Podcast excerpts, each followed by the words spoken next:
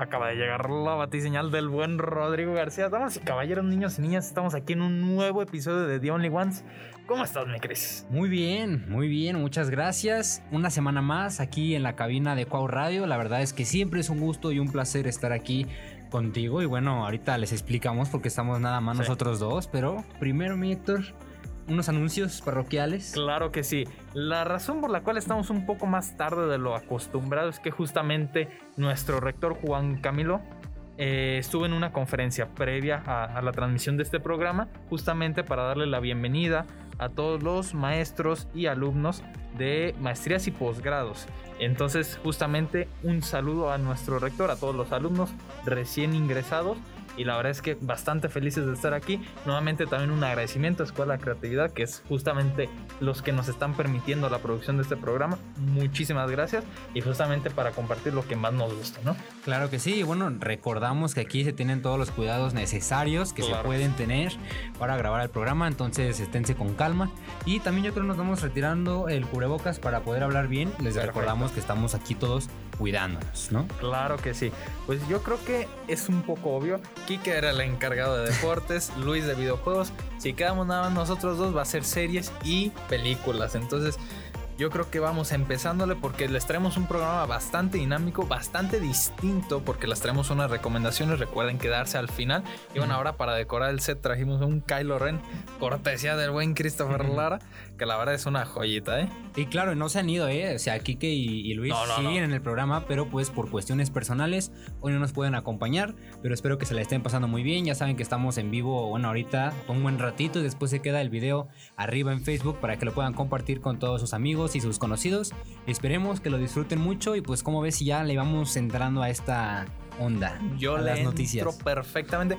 Y tampoco crean de esto de no pudieron por razones personales de que estamos teniendo problemas. No somos ese tipo de programa, ¿no? no aquí pura buena, Pura pura buena buena vibra. vibra, exacto.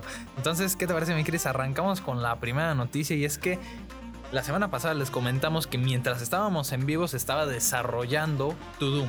To Doom, que fue el primer evento anual por parte de Netflix en el cual presentaban todas las producciones, series, películas, antologías, miniseries, todo lo que se venía, segundas temporadas. La verdad es que fue un evento bastante completo, de aproximadamente unas 3 horas. Sí. La verdad es que a mí se me hizo uno bastante competente, poniéndolo en retrospectiva con algo como DC Fandom o incluso la misma Comic Con en línea que tuvimos la oportunidad de disfrutarla hace un año, ¿no? Y arrancamos con la primera noticia, es que justamente se nos confirmó una tercera y última temporada de Umbrella Academy. Híjole, ¿eh? yo quiero saber tu opinión porque sé que eres fan de esta serie y, y a ver qué tal. Pues mira, lo platicábamos ya al principio, ahorita antes de comenzar el programa y decíamos la última, será buena decisión que ya sea la última. Ya obtuvimos las primeras dos temporadas, bueno, se viene esta tercera. Y siempre nos quejamos y ya nos han acompañado en muchos programas de que adelan- de que pues alargan mucho las series. Sí. Caso como lo ha sido Cobra Kai o Stranger Things, que también vamos a estar hablando de esto más adelante. Pero esta es una serie que siento que todavía tenía mucho potencial, lo que, lo que es Umbrella Academy. Es una serie de Netflix de cuántos capítulos por temporada? 15 Unos capítulos. 13. De 13 no pasaba.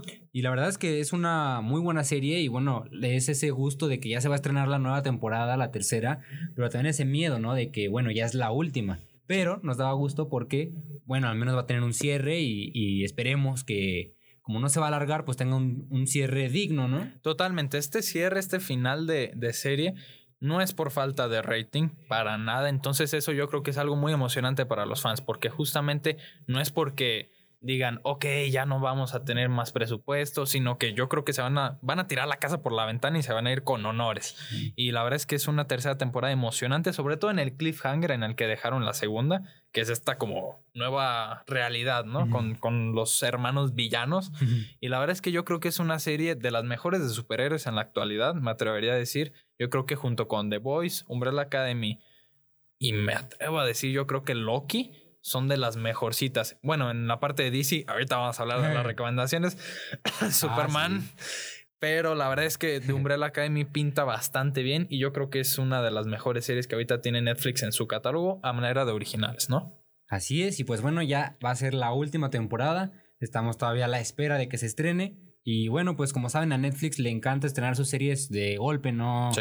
no acostumbran a hacer eso de capítulo cada semana, que yo creo que sería una buena idea, ¿no? O sea, porque por ejemplo, Bueno, ahorita hablamos también de otras series, pero se estrena una serie y si no la ves ese día, te comes de spoilers durante la semana porque pues la gente la ve en un día, toma fotos y comparte. Entonces, uno a la semana creo que me parece correcto. Lamentablemente no es así. Lo han estado aplicando con una que otra mm. serie y yo creo que es una, una experimentación bastante digna por parte de Netflix porque justamente la competencia lo está haciendo así. Disney todo What If, eh, Loki, Falcon and the Winter Soldier, Mandalorian, todos son estrenos semanales. HBO, eh, la última que, he tenido la oportunidad de ver, eh, Historias de un matrimonio con Oscar Isaac y Jessica Chastain, también estreno semanal. Amazon, Invincible, fue un ejemplo clarísimo era una tendencia en Twitter con cada capítulo, era una explosión en redes sociales, que yo creo que Netflix debería apostar por ese lado justamente porque son bastante fuertes en redes sociales. Sus páginas de TikTok tienen como 30 millones de seguidores, en Instagram también tienen una cantidad increíble de seguidores. Yo creo que deberían de aprovechar ese impacto pues veremos, veremos cómo le va a esta serie. Es la última, como dice Héctor, ojalá que tiren la casa por la ventana y que sea un cierre digno que nos guste a todos y si no, pues ni modo. Pero ojalá que sí. No, ojalá. No, yo creo que todo el equipo creativo la verdad es que va a poner sus corazones en el proyecto y se va a notar. Entonces, nos vamos con la siguiente noticia, manteniéndonos en To Doom en Netflix, pero ahora con una película. Y es que justamente se nos confirmó una secuela de Extraction. Esta película, para los que no la recuerdan, protagonizada por Chris Hemsworth, que estaba, si no me equivoco, en la India de acción, eh, de una extracción justamente, valga la redundancia. Y la verdad es que yo creo que fue una película bastante buena en su año. Yo creo que muy buenas escenas de acción, sobre todo yo creo que será el mayor atractivo. Y la verdad es que un manejo de cámara muy, muy funcional. Y también había buena dinámica porque los directores fueron los, los hermanos Russo. Los productores. Ah, sí, los productores. Y entonces estuvieron ahí juntos con Chris Hemsworth, que ya habían trabajado con él en muchas ocasiones. Fue una gran película y bueno, ahora tenemos el anuncio de que va a haber una segunda parte. ¿Qué te parece? Me parece raro. porque, spoilers para quien no la haya visto, ya es una película que tiene dos años, eh, pero justamente el tercer acto de esta cinta termina con nuestro protagonista balaseado. O sea, queda casi transparente el compa. Porque le meten una bala que en la garganta, que en el hígado. O sea, termina fatal. Y termina cayendo de un puente. La película termina con un encuadre en el que se ve una silueta al fondo que nos da a entender que el protagonista sobrevivió. Ok, de paso que haya sobrevivido. Pero en este primer teaser, con este primer anuncio que nos muestran eh, de esta secuela, me parece ridículo porque el tipo cae del puente recién balaseado y tiene las fuerzas para impulsarse en el mar y subir a la superficie. O sea, es ridículo. Pero bueno, mientras me tengas con muy buenas escenas de acción, que se mantiene el director, que es este Sam Hargrave, Hargrave que es para quien no lo, no lo conozcan, Extraction fue su primera película, pero él ya tiene una carrera impresionante como doble de acción y coordinador de acción. Eh, fue el encargado de ser el doble de acción de Capitán América. Coordinó las escenas de acción de Capitán América y el Soldado del Invierno, Civil War, Infinity War. O sea, es un fregón a nivel de acción y yo creo que es lo que esperamos de una cinta como esta.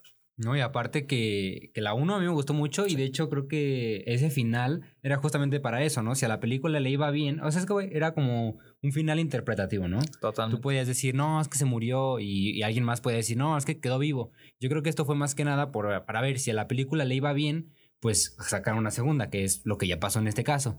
Y si le iba mal, pues decía, no, no, siempre se murió. Era un plan de hacerla una nada más. Entonces yo creo que fue ahí plan con maña. Pero bueno, pues eh, supongamos que sobrevivió a los 50 mil balazos que le dieron a la caída de 20 metros nadó con todas sus fuerzas. Tenemos ya la segunda película, entonces. Y que si le fue bien, ¿eh? Yo creo que fue la película más bueno, ya iba a decir taquillera, la más vista en su momento de Netflix, superando incluso a Bird Box. De, sí, de originales. Ajá. La verdad es que mis respetos, yo creo que todos terminaron súper felices y pues esperemos esta segunda entrega termine siendo por lo menos al nivel de la primera entrega, ¿no? Sí, sí, sí. Entonces, Vamos con la segunda, digo, la tercera noticia y es que volvemos a las series. Yo creo que es una de las más populares en la actualidad por parte de Netflix y estamos hablando de Cobra Kai. Se nos confirmó la cuarta entrega la cuarta temporada junto con un teaser. La verdad es que a mí me llama muchísimo la atención. Tenemos miedo, yo sé que es mutuo este miedo de que terminen alargando esta serie. Eh, yo creo que principalmente porque es una serie muy centrada en la realidad. Entonces, yo creo que ya están explorando temas que espero no se vuelvan redundantes. Ya vimos muchísimo de Johnny Lawrence. ya vimos muchísimo de Daniel LaRusso. Nuestros protagonistas Ujú. jóvenes ya también están siendo muy desarrollados, entonces yo siento que ya, ya deberían de cortarle porque aparte ya tenemos una quinta confirmada y Dios nos libre. Sí, Dios nos libre. y, y lo habíamos platicado ya, ¿no? De todo, creo que como cada programa que hablamos justamente de Cobra Kai, decimos que ya la están extendiendo un poco más de lo que deberían y que a lo mejor ya debía haber terminado hace una temporada. Sí. Que- bueno, que la cuarta hubiera sido la última, pónganle. Porque la verdad es que la 1 y la 2 pues todavía fueron producidas por YouTube, digámoslo. Y ya la tercera ya metió mano Netflix. Totalmente. Ahora esta cuarta, ahora sí ya es puro Netflix, puro Netflix. Y la verdad, mira, a mí me gusta mucho la serie. eh, me gustó mucho, pues toda la, la primera y la segunda temporada creo que sí, Sí. fueron las mejores. Sí. Luego se estrenó justo a lo que iba. Se estrenó de hecho este año, la tercera temporada. En enero. El primero de justamente. enero. Y esta cuarta temporada se va a estrenar el 31 de diciembre de este año. Entonces, dos temporadas el mismo todo. año, ¿eh? Está potente. Y justamente esta cuarta entrega va a ser la primera producida por Netflix. O sea, incluso la tercera ya venía con el paquetito recién Ujú. comprado de YouTube, eh, YouTube Red.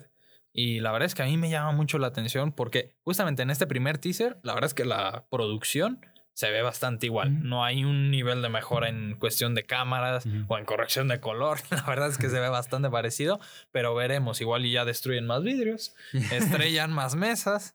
Igual y ese es el gran detalle, pero esperemos, esperemos una muy buena temporada porque yo creo que es una propiedad que justamente con esta adquisición de Netflix adquirió muchísimos fans. O sea, se creó un fandom increíble. ¿Por qué? Porque estamos hablando de un producto generacional. Estamos hablando de que llega a personas de 60, bueno, no sé si 60, 50 años, 55, pónganle todavía, hasta los más jóvenes. Está abarcando una cantidad de personas y de edades impresionante y como pocos productos de Netflix pueden llegar a alcanzar, ¿no? Y la verdad es que yo estoy bastante entusiasmado por esta cuarta temporada, pero tengo mis reservas. Fíjate que por lo que pudimos ver en el tráiler, parece que va a ser una serie que se va a basar más que nada en la relación ahora de, de estos dos protagonistas, ¿no? Que Sí. es Johnny y Daniel. Sí. Eh, porque pues por lo que podemos ver se están peleando, los dos quieren ser el líder. Eh, que Oh, bueno, toda la serie ha sido. Sí. eh, Todo en torno a ellos dos, pero siento que en esta va a van a terminar como a por fin ser amigos, o es lo que están dando a entender. Veamos, veamos y esperemos después la siguiente temporada, porque también se viene una quinta, ¿verdad? Ya, lo, ya lo han dicho. Bueno, veamos, veamos. Ojalá, ojalá sea una buena temporada y pues nos vamos con la siguiente noticia. Yo creo que fue el boom, el boom del Tudum. Y es que se nos presentó el primer teaser de la cuarta temporada de Stranger Things. Bueno, el tercer teaser. Ah, sí, sí, sí, Sí. porque el primero fue el de Hopper, volteando, sí. modo dramático, y ahora sí ya tenemos un poco más de... Que bueno, sigue sin Sí. contarnos nada de la historia, pero visualmente, la verdad es que a mí me encantó lo que vimos en ese primer teaser. A mí se me hace curioso porque se, se estrenan los teasers, eh, estos pequeños trailers, como uno de, cuart- de cuatro primero. Y Correcto. luego se estrenó el segundo de cuatro, así se llaman en YouTube, ¿no? Ujú. Y ese se estrenó como tres de cuatro, entonces todavía nos falta uno antes de que se estrene El la tráiler temporada o el o el tráiler. tráiler principal está raro. En este tráiler, pues no, en este teaser no vimos mucho, ¿verdad? Nada más a personajes que ya conocíamos. Bueno, no te creas. Hay una escena de una casa. Una eh, familia. Siento que esta temporada va a ser más terrorífica, ¿no? ¿No lo ves? ¿No lo sientes? Ojalá, porque justamente sí siento un, un increchendo. La primera temporada fue muy terrorífica. Sí. Bueno, no sé si muy terrorífica, pero. Héctor sí. lloró. eh, no, me venían ahí no podía arrinconando en la dormir. esquina.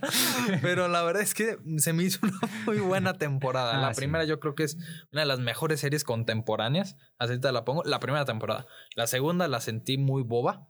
La sentí para justamente mucho fanservice. Mm. La tercera había también mucho fanservice, pero sí sentí que los Duffer Brothers eh, pudieron imprimir un poco más de su estilo, que es el terror, con este monstruo gigante que consumía gente. La verdad es que era un concepto muy fregón y siento que fue muy bien ejecutado. En cambio, en esta cuarta temporada vemos este teaser, un manejo de cámara, de silencios, Sí. de iluminación. Muy, muy bueno y la verdad es que a mí me entusiasma muchísimo lo que podemos ver en esta nueva entrega. Yo también me acuerdo mucho de cuando se estrenó la, la primera temporada. Bueno, más bien yo la empecé a ver cuando ya se estrenó la segunda. Ok, Entonces vi la primera y creo que a la fecha es mi temporada favorita. para porque muchos. es de la mejor, ¿no? O sea, es... eh, pues todos los disfraces icónicos de Stranger Things son de la primera temporada. Sí. La, y como dices, pues era más terrorífica, o sea, había como más suspenso, eh, había ahí varios sustos, o sea, te ponía así la piel y te asustaba y te, te mantenía ahí. Luego la 2, estuvo muy rara, ¿no? Como que podría ser hasta otra serie como de un secuestro de una niña y y luego ya X-Men incluido. Ay, no, no me acuerdo de eso.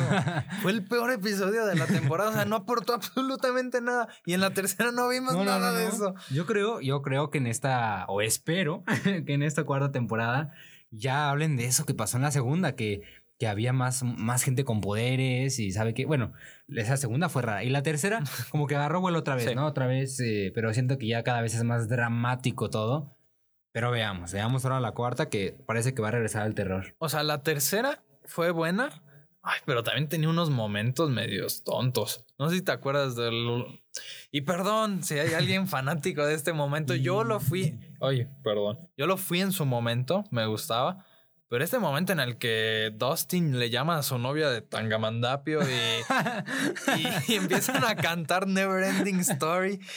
Perdón, pero no, sí, sí lo sentí muy ridículo. Ahora que lo veo, ah, eh, que fue hace como dos años que se estrenó la, la, temporada, a mí me gustó muchísimo, sí me andaba riendo, sí me estaba riendo y todo. Pero ahorita que lo veo en retrospectiva, sí se me hace bien ridículo, perdón. Y espero no se, se mantenga mucho de eso en esta cuarta temporada, porque sí siento que fue mucho fanservice justamente para vender en redes sociales la escena, que lo lograron, eh, mis respetos, fue un trending esa escena, ese meme. pero espero en esta cuarta temporada sí se mantenga un poco más de seriedad, sobre todo porque en este teaser me sorprendió verlos a los niños que ya no son niños. o sea, ya están, ya están a la altura del Steve. de Steve que antes lo veían así. Están ya a la altura del Demogorgón. No, se le ponen al tiro. Pero no, la verdad es que sí espero un poco más de drama, de drama y justamente un poco más de seriedad porque los personajes se lo merecen. Sí, la verdad se ve, y bueno, por lo que hemos visto en los trailers, que la verdad es muy poco, se ve que va a ser una serie o una temporada más oscura como un poco más de terror, más de suspenso. Sí. Y que también los personajes ya van a ser un poco más maduros. Es la impresión que me da. Porque Dustin desde que llegó, bueno, en esta tercera temporada, como que sí ya era un poco más serio, ¿no? Ya hasta ayudó a cambiar a Steve y todo este asunto, la verdad es que pues bastante bonito. Y yo siento que en esta nueva temporada va a ser algo muy bueno. Pero eso sí, véanla el primer día que salga, si no se quieren comer ningún spoiler, porque como es Netflix, la va a liberar toda y pues ya no la van a disfrutar, ¿verdad? Tengan cuidado. Y hablando de series de Netflix, mm. nos vamos con otro anuncio de Tudum. Y es que se nos confirmó una tercera temporada de The Witcher junto con primeros vistazos de su segunda temporada. Y la verdad es que luce espectacular a nivel maquillaje, nivel producción. Yo creo que es una de las joyas de Netflix y, la están cuidando bastante bien. Y fíjate que cuando se estrenó The Witcher, que de hecho mucha gente no la ha visto, pero al principio pensaban que iba a ser como la competencia de Juego de Tronos por parte de Netflix. Pero no, ese fue el error de mucha gente, pensar que iba a ser la, competencia cuando era un producto totalmente diferente. Claro que tienen eh, aspectos parecidos, ¿no? Claro. es la vestimenta, el ambiente Ambiente medieval pues todas estas de la taberna, o sea, todo esto, pues bueno, tú dices, bueno, se parece, pero es una historia completamente diferente, encaminada hacia otro lado, ni siquiera hay un trono como en específico, ¿no? Como lo es el en Juego de Tronos. La verdad es que es una serie que a mí me gustó mucho y me confundió más. porque no sé si ya tuvieron la oportunidad de verla. Ya lo voy a decir porque ya tiene dos años que se estrenó esta serie. yo creo que ya cumplió los tres añitos. La, la serie cambia. O sea, la serie va en ahí, tres, tres tiempos, ¿no? Sí. Y son tres historias diferentes, pero no sabes en qué momento está pasando una, otra y otra. O sea, son tres historias al mismo tiempo, pero con diferencias de muchas... Eh, años. De muchos años, pero muchos, o sea, miles de años. Pero como los personajes no envejecen y, y, la verdad es que es muy confusa, pero ya cuando la agarras, ya entiendes y armas toda la historia, eh, lo, lo entiendes y bueno, ni siquiera se ha estrenado la segunda temporada y ya nos confirmaron la tercera. Sí, sí, sí. O sea, fue un hitazo, incluso tomando en cuenta esa narrativa tan confusa que muchos lo sacó de la serie. La verdad es que tuvo un, un fandom bastante fuerte y justamente la, ay, ¿cómo se llamaba esto? Bueno, la showrunner de la serie ya dijo que se iban a mantener una narrativa muchísimo más lineal en esta segunda entera, entrega. Ya no va a ser el formato de rompecabezas y la verdad es que yo creo que muchos fans lo agradecen. Y es que yo creo que eso era necesario en la primera porque eran tres personajes con diferentes edades que se tenían que juntar en algún momento, entonces lo hicieron de esta manera. Y yo entiendo que ahora en adelante tiene que ser lineal, porque así tiene que ser, pues queremos saber qué es lo que sigue y cómo se van a desarrollar estos nuevos y viejos personajes. La verdad yo estoy muy emocionado. Esta serie es protagonizada por Henry Cavill, un gran actor que ya tenemos la oportunidad de verlo como Superman. La verdad es que yo lo vi como Superman, pues siempre y después al final cuando vi The Witcher se me hacía un poco complicado porque dije, ¿cómo va a ser Superman siendo medieval malo? Porque es como un tipo mercenario en esta serie. Y la verdad es que mis respetos, un gran personaje, una gran serie. Veamos la tercera, bueno, veamos la segunda temporada primero, ya después nos aventuramos a ver qué tal la tercera temporada. Totalmente. Pues nos vamos, ahora ya salimos de Netflix, nos vamos no quiere ser la competencia, pero son los que la están alcanzando la carrera a nivel de suscripciones, Disney Plus. Y es que justamente se nos liberó el primer póster de la temporada, de la primera temporada de Boba Fett. La verdad es que a mí me encantó este póster, ¿eh? arte puro. Sí, la verdad es que nos agarró a todos por sorpresa, ¿no? Porque como que ya se había anunciado que iba a haber una serie de Boba Fett que es como spin-off, podríamos decir. Sí, de Mandalorian. Bueno, de The Mandalorian. Entonces, la verdad es que muy emocionados todos desde que se anunció. Tenemos un nuevo póster, que de hecho se llama la serie El libro de Boba Fett, ¿no? Yo creo que va a ser como una especie de miniserie. No creo que pase esta primera temporada, justamente por los involucrados. O sea, tenemos a Robert Rodríguez, tenemos a Bryce Dallas Howard y, si no me equivoco, esos son los que van a dirigir y John Favreau. Bueno, pero él es como el líder, ¿no? Exacto, él manda más, el alfa. y la verdad es que yo siento que la presencia de únicamente tres directores es justamente para mantener una historia conclusa. Eh, la verdad es que yo creo que es la mejor decisión para un personaje como Boba Fett, porque sí, es algo que piden mucho los fans, pero no sé qué tanto puedan seguir explotando un personaje como este. Sí, la verdad es que tantos años sin explorar este personaje hizo que los mismos fans lo exploraran, ¿no? Sí. Y ya muchos hicieron teorías, y ya muchos hicieron hasta cómics, salieron ya cómics de Star Wars, pues, como en historias aparte de Boba Fett. Entonces, ahora que vamos a tener esta serie, nos emociona, claro, porque lo más probable es que eh, la continuación y en algún momento se vuelvan a encontrar con el Mandalorian. O con Baby Yoda. O con Baby Yoda. O con... No, lo más. Spoilers. Pero sí, o sea, es una serie que tenemos muchas ganas de ver que a lo mejor va a ser muy cortita. Tenemos ya el primer póster y es todo lo que hay hasta el momento. Totalmente. Pues esperemos. Yo, la verdad es que le tengo muchísima fe a Robert Rodríguez. Yo creo que es uno de mis directores favoritos y la verdad es que me entusiasma muchísimo esta primera temporada o esta miniserie en dado caso. Pues nos vamos con la última noticia del día. Quédense, no se vayan, no crean que ya se acabó el programa porque les tenemos una sección bien, bien bonita. Y es justamente recomendaciones de películas y series en diferentes sistemas de streaming. Pero ahora sí, nos vamos con la última y es justamente con HBO que nos presentó el primer la primera imagen del live action de The Last of Us, esta nueva serie protagonizada por Bella Ramsey y Pedro Pascal. ¡Qué chulada! No, no, yo quedé enamorado con este primer vistazo. Para que, para que para quienes quieran ver la imagen, pueden ir a verla a la página de Facebook e Instagram de Avenida Geek. Ahí la pueden ver. Yo cuando vi la imagen, te lo juro que pensé que era del videojuego. Parece un arte conceptual. Parece un arte conceptual, exactamente. O sea, es, digo, te voy a decir, Pedro Pascal se parece un montón, pero sale de espaldas. pero se parece, o sea, rara, es algo raro.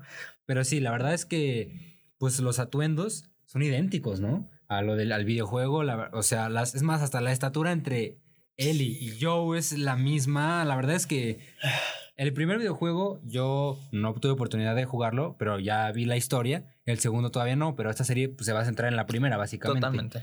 Y la verdad es que tengo que reconocer que es una muy buena historia y que yo espero, creo y sé que van a adaptar muy bien. Ay, no, yo, yo quedé extasiado con esa imagen. Te juro que la estuve mirando como por dos minutos así sin parar. Dos minutos suena poquito, pero no saben. Se pasa como una eternidad. Es una chula de foto, es una chula de primer vistazo y yo la verdad es que espero una joya de serie, justamente por el tratamiento que le da HBO Max a sus series. Yo creo que esta es la serie que más dinero le han invertido y estamos hablando de que HBO hizo Game of Thrones. Entonces, yo, yo me espero una joya de serie justamente por todos los involucrados. Vamos a tener de regreso para el soundtrack a Gustavo Santaolalla, a Neil Druckmann como showrunner, que es el creador del videojuego. La verdad es que, madre de Dios, ya nos está acabando el tiempo. Pero la verdad es que tenemos un elencazo. Bella Ramsey, Gabriel Luna, Pedro Pascal. Yo, yo, yo no puedo recomendarles lo suficiente el videojuego y en su debido tiempo la serie. Entonces, yo creo que con esto estamos cerrando con broche de oro lo que es la sección de noticias. Y damas y caballeros, nos vamos a algo bien, bien interesante que ya traíamos ganas de, hacer Chris y yo, pero nomás con, con la sección de deportes y videojuegos. Razones del destino, exactamente. Razones del destino. Tenemos este programa para nosotros. Que a ver si le damos. Vamos a empezar con recomendaciones. Christopher fue el encargado de traerles series, yo fui el encargado de traerles películas. Entonces, vamos a traerles de Netflix, de HBO Max y de Amazon Prime Video. Entonces, ¿qué les parece si arrancamos con la N, la Netflix, el mero mero? Y justamente yo les voy a traer, Rodrigo Producción, les traemos los pósters de las películas. Yo voy a arrancar con Happy Gilmore. Happy Gilmore, que es una película de Adam Sandler, yo creo que ya tiene eh, fácil 20 años. Es una de las pelis que lo pusieron en el mapa de Hollywood. La verdad yo creo que es una de sus mejores películas a nivel comedia. Eh, afortunadamente yo creo que es una cinta en la que Adam Sandler se dedicó a actuar. La produjo, pero justamente se dedicó a actuar y no a involucrarse en el guion, en dirección. No hay tantos chistes de pedos. ya es ganancia, ¿no? Ya es ganancia. Ganó el cine. Y la verdad es que yo creo que es una gran cinta con muchísimo corazón, muy buen humor. Tiene un gran elenco. Tenemos a Mrs. Dunphy, que no recuerdo ahorita el nombre, pero para quienes vieron o ven Modern Family, es la señora Dunphy. Es una actriz que aquí estaba también en sus inicios y la verdad es que se roba la película. Tenemos a Carl Weathers, que es Apollo Creed eh, yo creo que es un gran actor y la verdad es que es una gran cinta con muy buena, eh, muy buena dirección y también muy buen humor. Mm, vaya saben, entonces, eh, si quieren verla en Netflix, ¿verdad? En Netflix la pueden encontrar una hora y media. Totalmente familiar. Eso te voy a preguntar. 98% familiar. Por una que, otra escena en el tercer acto. Es Adam Sandler pero una que otra escenita en el tercer acto, nada, nada escandaloso, pero es una película muy familiar, yo la vi con toda mi familia y la verdad es que la disfrutamos bastante. Muy bien, entonces ya saben, ¿cómo se llama? Happy Gilmore. Happy Gilmore. Entonces, entonces ahí lo tienen, damas y caballeros, para verla en este fin de semana, de sabadito, en la nochecita, palomitas, una mantita, a gusto, fresh. Entonces, ¿qué te parece, Chris? Nos vamos con tu recomendación ahora con una serie para los que quieran maratonearse algo. Igualmente en Netflix, en, Netflix, eh, pues yo traigo un clásico de clásicos que la verdad a mí me maravilló desde el primer capítulo, creo que te engancha, y es nada más y nada menos que Breaking Bad. La verdad es que es una serie que igual por cosas del destino comenzamos a ver al mismo tiempo, ¿verdad? yo un día, un fin de semana la empecé, creo que vi cuatro capítulos y Héctor igual ya he visto cinco. Entonces, eh, pues la íbamos comentando de alguna manera conforme avanzábamos en la serie. Y es una serie que yo recomiendo cada vez que me piden una recomendación de cualquier serie, porque la verdad es que, wow, o sea, es, de hecho, por mucha gente es la mejor de todos los tiempos, ¿no? Sí, sí, sí, y justamente el mejor capítulo de la historia a nivel crítica, a nivel reviews, a nivel redes sociales, es justamente Díaz que es de la, forma parte de la última temporada de Breaking Bad es una joya de capítulo, es una maravilla, dirigido por justamente Ryan Johnson, que es el que después terminó dirigiendo El último Jedi de Star Wars, que odiada por muchos, amada por otros, pero es, es un directorazo y justamente lo pudimos ver reflejado en, esta, en este capítulo de Simán Díaz y en general yo creo que Breaking Bad es uno de los mejores productos audiovisuales a nivel series de la historia. Y son, si no me equivoco, son cinco temporadas, todas muy buenas de ver y podría decirse que autoconclusivas cada temporada, porque aunque dejan algunas cosas abiertas, tú podrías decir, bueno, se resolvió lo más importante de esta temporada. Y la verdad es que si te gusta maratonear, esta es una de las mejores series yo creo que puedes ver porque terminas de ver un capítulo y dices, necesito ver el que sigue a fuerza y ahora. Duran como 50 minutos la mayoría, entonces sí te vas a aventar un buen ratito viéndotela pero te aseguro, no conozco a nadie que la haya visto y que después haya dicho no me gusta. Ah, conozco a varios que han dicho que la empezaron y que no la continuaron. Pero pues si pasas el quinto capítulo, discúlpame, pero no vas a poder salir de ahí hasta que la termines. Que de hecho la primera temporada tiene seis capítulos. Entonces es una joyita porque puedes decir es una miniserie, me la he hecho rápido y ya, si, si pasas de la primera temporada de estos primeros seis capítulos y no te gustó, discúlpame, pero tienes muy mal gusto. No, ya, eso ya es No, no, pero la verdad es que sí, es una gran serie. Yo creo que a nivel audiovisual, a nivel actuaciones, ¿qué onda con Brian Cranston? Eh, en esta en esta serie descubrimos a Aaron Paul como Jesse mm. Pickman. es un actorazo. Eh, también tuvimos la oportunidad de conocer a, bueno, la que terminó interpretando a Jessica Jones. Esta, no me acuerdo cómo se llama la actriz, Kristen Ritter, que también interpreta a la novia de Aaron Paul por una buena temporada.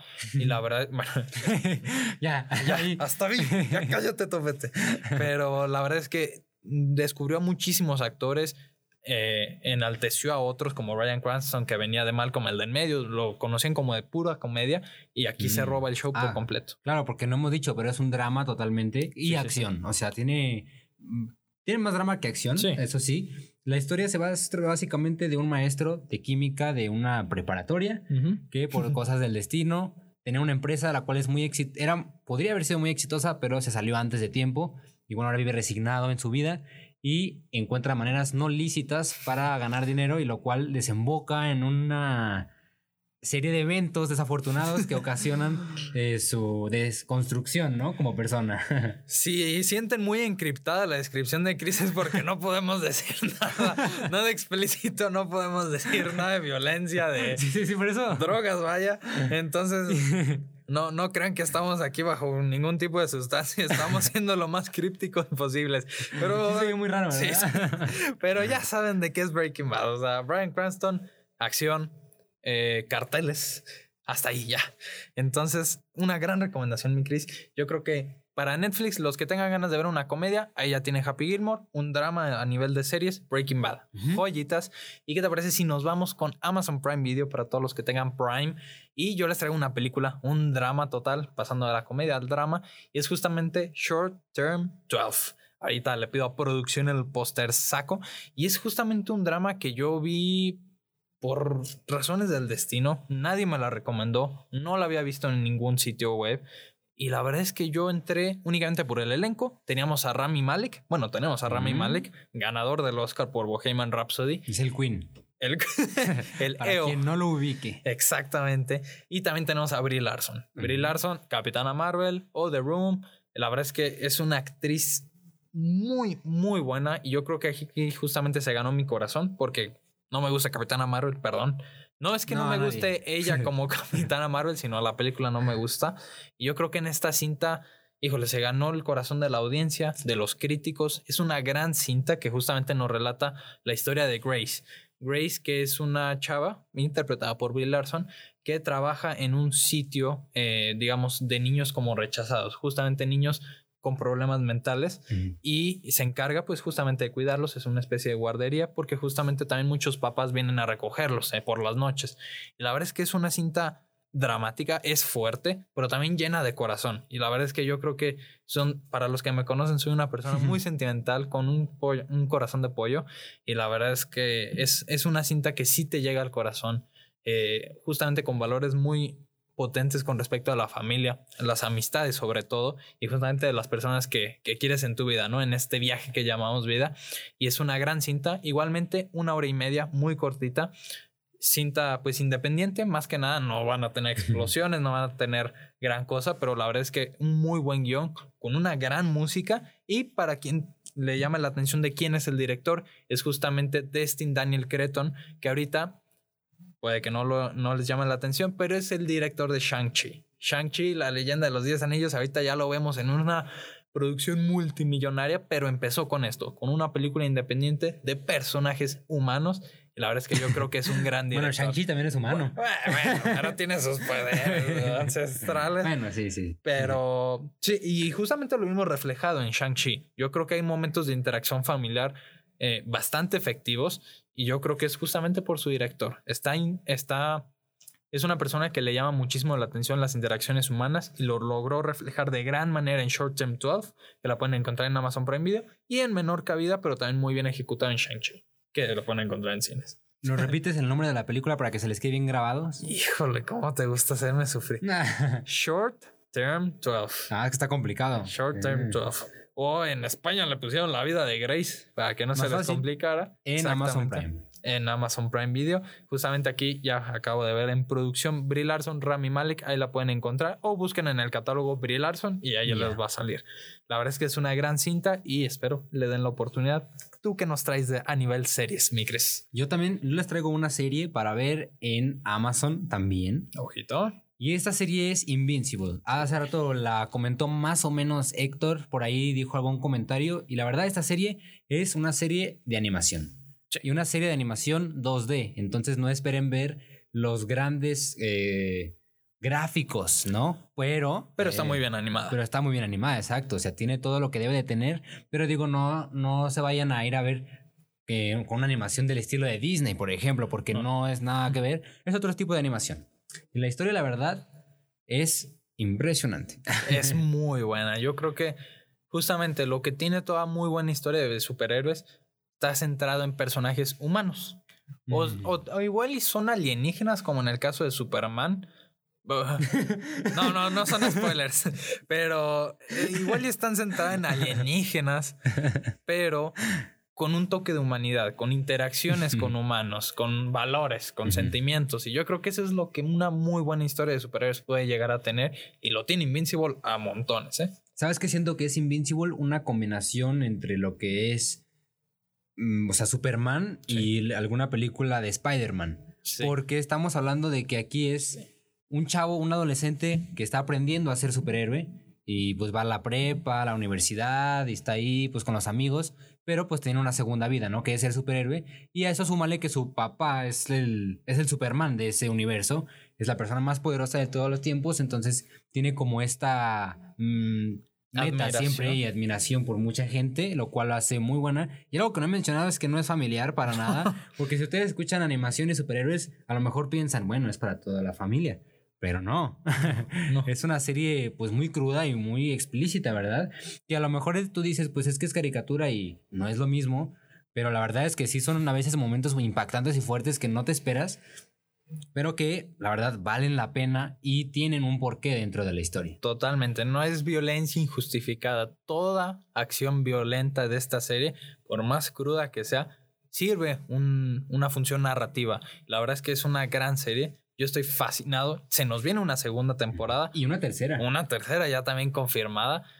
Seth Rogen produce. Seth Rogen, eres un genio. Te quiero tener en esta silla. Y la verdad es que sería un honor. ¿Qué estoy diciendo? Seth Rogen es uno de los mejores productores, yo diría, de la actualidad. También productor de The Voice en Amazon. También una de las mejores series de superhéroes es una chulada este señor. Y yo creo que conoce muchísimo lo que, lo que vende, ¿no? De los superhéroes. Vende actualmente el morbo.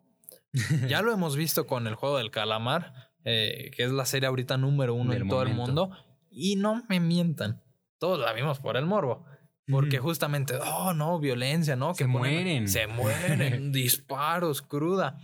Vende el morbo. Y justamente él sabe que el morbo vende y justamente esa es como la fachada de sus series. Invincible, una serie 2D para adultos con muchísimo gore. Pero nos quedamos por los personajes humanos, nos quedamos por el desarrollo de personajes y por una muy buena narrativa. Claro que sí, entonces les digo ahí Invincible en Amazon Prime. Son pocos capítulos, ¿verdad? ¿Cuántos serán? Creo que ocho capítulos. Ocho capítulos de 40 minutos. Vale mucho la pena. Muy rápido se los pueden ver. Es más, hasta en uno, en un fin de semana yo creo que la alcanzan a ver, pues, si tienen tiempo. Y si no, pues bueno, ahí la distribuyen entre su semana para que la vean y nos platiquen qué les pareció. Claro que sí. Pues nos vamos con el último sistema de streaming, damas y caballeros, HBO Max, que tiene poquito aquí en Latinoamérica, aquí en México, aquí en Aguascalientes. Pero la verdad es que yo creo que tiene muy buen contenido. Y justamente yo vengo de hablarles de una película que vi el día de ayer. Y yo quedé profundamente enamorado de esta cinta. Y es justamente La Galería de los Corazones Rotos, The Broken Heart Gallery. Y es una chulada, es una película de amor. Yo soy una persona que mm, ya dije muy sentimental y la verdad es que creo que en esta cinta presentan una relación amorosa muy humana, muy real, muy tangible, porque estamos acostumbrados a que estas películas románticas vemos fantasías, vemos eh, qué me gustaría que fuera mi relación. Y aquí justamente vemos algo tangible, algo humano, algo que dirías, ok, esta pareja podría ser mis vecinos o, o mi amigo que vive acá eh, a dos casas. La verdad es que yo creo que es una gran cinta. Produce Selena Gómez, protagoniza Dacre Montgomery, que es este actor que vimos en Stranger Things, eh, como el hermano de no me acuerdo cómo se llama, la pelirroja, o que también vimos como el Power Ranger rojo Mm. en el live action. La verdad es que yo creo que es un gran actor. Y también tenemos a Jojo Geraldine, que también vimos en Blockers, que es también una gran película, una comedia que yo les recomiendo bastante. Y la verdad es que yo creo que es una muy buena película, muy buen humor, muy buen, eh, digamos, muy buena química, muy buena eh, narrativa. eh, a nivel guion yo creo que es una gran cinta. Muy bien desarrollada la relación entre, porque sobre todo son amigos y ya después pues, puedes meter lo, lo del amor, que termina siendo el gancho, ¿no? Principal, pero yo creo que es una gran cinta y la verdad se siente muy independiente, pero también muy cercano al corazón. Pues miren, la verdad, yo no la he visto y ya me gusta, porque Sí. como la platica Héctor, se oye que está muy interesante. Dense una vuelta. La verdad es que hay veces que esas películas sorprenden y parece que esta lo hace. Totalmente. Yo creo que fue una película que hizo muy poco ruido, pero justamente ahorita que está distribuida por HBO Max, yo creo que es una gran oportunidad para que todos la vean, la disfruten, la gocen y pues si la quieren ver con sus parejas, para que haya picazón, vaya. Y si son solteros, para que se que se ilusionen, motiven. se motiven y se ilusionen para decirle a su crush que les gusta o enaltecer su corazoncito y únicamente disfruten la cinta, ¿no? Muy bien, ahí tienen esa recomendación. La verdad es que muy buena, les digo, no la he visto y me la platicaba Héctor y yo decía, no, pues sí se ve buena, yo creo que sí me la voy a ver. Y ahora yo les traigo igual nuevamente otra serie, Vas. pero para HBO Max. Y esa serie también ya la vio Héctor. De hecho, Sí. creo que todas las que traje ya las vio Héctor. No sé cómo le hace. Esta serie se llama Batman. ¿Cómo que ¿no? ¿Qué? Batman? Superman y Luis. Ajá. Es una serie relativamente nueva, de hecho nueva porque salió este año si no me equivoco y acaba de terminar, de hecho hace como un mes salió el último capítulo y es muy buena película, muy buena serie. Está en HBO Max, tiene 14 capítulos. 15. 15 Fueron capítulos. Y la verdad es que muy buena. Es, la verdad es que yo estaba un poco asustado al principio porque pensé que iba a ser como del estilo de, de Flash, por ejemplo, de Arrow, que pues sí produce Warner y lo que quieras, pero tiene algo que las hace diferente, ¿no? Incluso me atrevería a decir que tiene como más corazón toda esta serie. Saben quién es Superman, o sea, saben del pasado de Superman. Para los que tuvieron la oportunidad de ver Smallville, es básicamente una continuación de esta serie de los ochentas porque te explican muy bien lo mismo, salen personajes que son de la infancia de Superman. Básicamente la historia se basa de pues, Superman, ya es Superman y ya vive con Luis y ya tienen dos hijos. Y bueno, estos dos hijos eh, y tienen problemas y todo y regresan de alguna manera a vivir a Smallville, a la ciudad en donde creció Clark Kent, alias Superman. Y aquí se desarrolla toda la historia, llegan nuevos villanos, nuevos personajes y va- hay varios ganchos eh, que no puedo comentar porque la verdad son muy importantes Sí. que tienen que ver y que vale la pena ver toda la serie. Si eres fan de Superman o de cualquier cosa de DC, pues la verdad es que esta es una de las series que yo creo que más te va a gustar. Te digo, son 15 capítulos, como ya dice Héctor, de igual 50 minutos cada uno. 42, esta está más cortita, 42 minutos con un primer capítulo de una hora. Ándale, más bien era un capítulo de una hora y ya todos los demás un poquito más cortitos. Pero la verdad sí es una serie que yo les recomiendo un montón. Si pueden verla, esta sí, pues sí es familiar, digo, o sea, yo la vi Sí. también con toda mi familia y la verdad es que la disfrutamos mucho. Y si eres fan de Superman de toda la vida, es una serie que sin duda yo creo va a ser de tus favoritas. ¿Alguna opinión al respecto? Yo no era fan de Superman. ¿No? Así se las pongo, digo, porque igual y nos está escuchando alguien de, ay, Superman, qué, qué flojera, qué teto. Pero yo no era fan de Superman. Henry Cavill, bueno, Henry Cavill, el Superman de Henry Cavill fue uno de los principales motivadores por los que me intenté adentrar un poco más en la mitología de, del hijo de Krypton. Eh, sobre todo Hans Zimmer, también su música, yo creo que fue un gran motivante. Y Henry Cavill me gustó muchísimo como Superman, pero llegó esta serie a mi vida. Y no les estoy diciendo, denle una oportunidad al primer episodio. Denle la oportunidad a los primeros cinco minutos. Sí, te atrapa, ¿verdad? Se van a enamorar. La música, la fotografía. Estamos hablando de fotografía en una serie de CW como de Flash. O sea, ahorita actualmente de Flash es un bodrio. Una basura. Es una basura.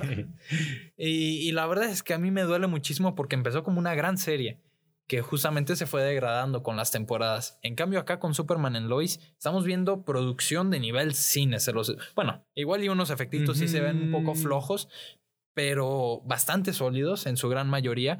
En estos primeros cinco minutos, una fotografía impresionante, interpretaciones maravillosas, encuadres icónicos. Yo me estoy emocionando aquí de una manera como pocas veces he hablado de una serie, porque realmente se lo merece. Yo creo que es un conocimiento perfecto de Superman en el que justamente el interés no está en el superhéroe, sino en el superhombre. ¡Ay, no más! Mm, Ay, no anótenlo, más. anótenlo. No, no, no, poesía. Y la verdad es que yo creo que es una serie que se lo merece. Eh, debería, de hecho, llamar muchísimo más la atención porque justamente muchos lo tienen en este como cajoncito de, ah, es una serie de bajo presupuesto, media chafona, pero la verdad es que no. Tiene muy buenos personajes y, y yo creo que están desarrollados de una manera impresionante. Yo creo que como acaba de estrenarse también aquí en Latinoamérica eh, HBO Max y esta serie pues es como la manera más accesible de verla ahí porque en la tele la pasan uh, de cada vez, Sí. cada mil años. Entonces yo, hay- yo pienso que hay que darle un poco más de tiempo. Ya se va a estrenar, ahora va a ser la DC Fandom en donde van a dar varios anuncios. Y en el póster oficial de este evento salen los personajes de Superman y Luis. Entonces asumimos que va a haber una segunda temporada Sí. no solo por eso, sino pues porque la serie tuvo éxito entre la gente que la ha visto y pues espera que haya una segunda. Veremos si hay, yo creo que cuando se estrene esta segunda o cuando empiece el tráiler y todo lo demás, más gente va a empezar a verla, pero véanla antes para que ustedes puedan decir, yo fui de los que la vieron antes de que fuera famosa. Totalmente, pues la verdad es que yo creo que no podríamos haberles traído mejores recomendaciones. Tenemos para todos, tenemos comedia, tenemos amor, tenemos drama, tenemos superhéroes. ¿Qué más quieren de nosotros? La verdad es que yo creo que con esto estamos finalizando este bello programa. No sé si nos pasamos de tiempo, no sé si nos quedamos cortos. Rodri es el único que tiene la razón. Ustedes también. La verdad es que yo disfruté bastante este primer programa. Bueno, no digo primer programa, será el, yo creo que el único en el que vamos a estar únicamente tú y yo. Y la verdad es que lo disfruté bastante. ¿Qué te parece si leemos uno que otros comentarios antes que nada? En lo que Héctor busca estos comentarios, Claro yo pasaría a agradecerles por estar aquí todo el programa. La verdad es que nos gusta, no tuvimos la oportunidad de tener aquí a, a, a Kike ni a Luis, Sí. pero pues aquí están en nuestros corazones, ya lo comentábamos en el principio. La verdad es que nos da mucho gusto y esperemos que compartan esto. Hablando de corazones, Enrique González nos comenta: Ah. Saludos, emoji. Saludos. Hola. Ahí tenemos los tres comentarios de Quique. Celia Flores, saludos, me encantan. Muchísimas gracias. Josmar Moreno, saludos, Héctor. Puro LSI. Claro que sí, puro LSI. Licenciatura de Comunicación e Información. Noemí García, la mismísima Mimi. Oli, saludos desde Guadalajara. Ay, no más. Nos están viendo desde, Desde Guadalajara. Guadalajara, ¿Qué más quieren? Aquí, Cuau Radio, claro que sí, los extrañamos. Claro que sí. Diego Peredo nos manda saludos. Sam Beltrán. Ay, Superman, qué flojera. Eh, Gracias. pásate a retirar. No, por favor. No te creas. Dale una oportunidad, por Sí, favor. tienen que Cinco ver la serie, minutos. tienen no te pido más. serie. Cinco minutos de ese primer capítulo. Los va a enamorar. Eh, Jonah eh, Flores, saludos. Quique Cajero, estuvo muy bueno el programa. Saludos, muchísimas gracias. Espero lo hayan disfrutado tanto. Y le den una oportunidad ¿no? a estas recomendaciones. Héctor Ulises, bien por el programa. Muchísimas gracias, muchos comentarios, muchísima participación dentro de chat. El chat hoy no más, ya estamos en Twitch. Pero muchísimas gracias por su apoyo. Y no tengo nada más que dejarte la palabra, mi Christopher. Muchas gracias. Ya saben que el podcast, si nada más lo quieren escuchar, se sube los lunes a Spotify, al canal de Cuau Radio, al perfil de Cuau Radio. Y el video que está aquí se queda ya arriba en la página de Cuau Radio, también en Facebook, para que lo puedan compartir, le regresen a su parte favorita y también puedan seguir comentándonos. Muchas gracias, espero que les haya gustado. Y ya saben, como siempre en cada programa, yo les repito que para cine, deportes y videojuegos solo hay unos. The only ones. Ay, se sintió bien solito.